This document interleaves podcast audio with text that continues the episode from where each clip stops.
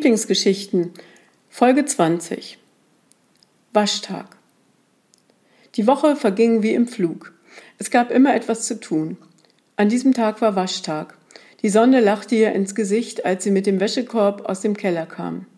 Ein strahlend blauer Himmel machte den Tag wieder einmal perfekt. Noch beim Aufstehen morgens hatte sie zu sich gesagt, wenn der Himmel nicht wäre, könnten wir einpacken. Hoffnung, dass alles besser werden würde, das war es in diesen Tagen, was ihr Mut machte. Sie war gerade damit beschäftigt, die Wäsche auf die Leine zu hängen, als Gott neben ihr stand und ihr ein nasses T-Shirt reichte. Hallo Liebling, sagte er, darf ich dir helfen? Sie sah ihn an, lächelte und war froh, ihn zu sehen. Ja, gerne. Wo bist du denn in den letzten Tagen unterwegs gewesen? Ich hatte irgendwie schon früher mit dir gerechnet. Ich hatte zu tun, sagen wir einfach, ich habe etwas Hoffnung verteilt. Er reichte ihr ein weiteres T-Shirt. Und wie hast du das gemacht? Kannst du mehr erzählen? fragte sie und sah ihn einfach nur an. Ich würde das auch gerne tun, finde das aber nicht so leicht. Vieles ist nicht so leicht im Moment, du weißt. Ich weiß, Liebling, sagte Gott, und deshalb erzähle ich es dir auch. Aber sollten wir nicht erst die Wäsche zu Ende aufhängen? Hier sind noch, warte, drei T-Shirts und zwei Paar Socken. Sie nickte und hing nacheinander die angereichten Wäschestücke auf. Ein T-Shirt wehte ihr ins Gesicht. Hm, frische Wäsche, sagte sie, riecht so herrlich. Gott nahm auch eine Nase von dem frischen Wäscheduft und sagte, Hoffnung duftet, Liebling, Hoffnung duftet wie frisch gewaschene Wäsche. Sie setzten sich auf ein paar Gartenstühle, die in der Nähe standen, stellten den Wäschekorb umgedreht zwischen sich und die Füße obendrauf. Und dann begann Gott zu erzählen von der Frau, die begonnen hatte, für andere einzukaufen und dabei einen Teil ihrer Angst in dieser Zeit nicht mehr spürte. Und von anderen, die jeden Samstag Tüten packten mit guten Worten und Gedanken, um sie am Sonntag zu verschenken. Dass genau das auf der Insel geschah, behielt er erst einmal für sich. Und er holte sein Handy heraus und spielte ein Video ab. Das zeigte einen Mann in den besten Jahren, der regelmäßig auf seiner Trompete Lieder für die Nachbarschaft spielte. Lieder gegen die Angst, Liebling, sagte Gott. Das machen unsere Nachbarn auch, sagte sie. Da spielt eine ganze Familie und ich höre ihnen zu, jeden Sonntag, und ich summe manchmal mit. Das gefällt mir.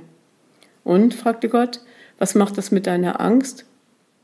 Sie ist dann für ein paar Minuten wie weggeblasen. Schönes Wortspiel, finde ich übrigens. Du auch? Sie schaute Gott herausfordernd an. Er nickte und zog ein Stück gelber Kreide aus der Tasche. Dieses Stück ist noch über, möchtest du es haben? Die Kinder haben damit gute Worte und Hoffnungsbotschaften auf ihre Gehwege geschrieben. Sie nickte und sagte, in unserer Straße hat jemand einen großen Regenbogen auf die Hofeinfahrt gemalt. Na, wenn das kein Hoffnungszeichen ist, Liebling, sagte Gott, und er dachte an die große Sintflut vor vielen Jahren und an ein Versprechen, das er gegeben hatte. Sie sah zur Wäscheleine. Die T-Shirts und Strümpfe wehten unter dem blauen Himmel in der Sonne.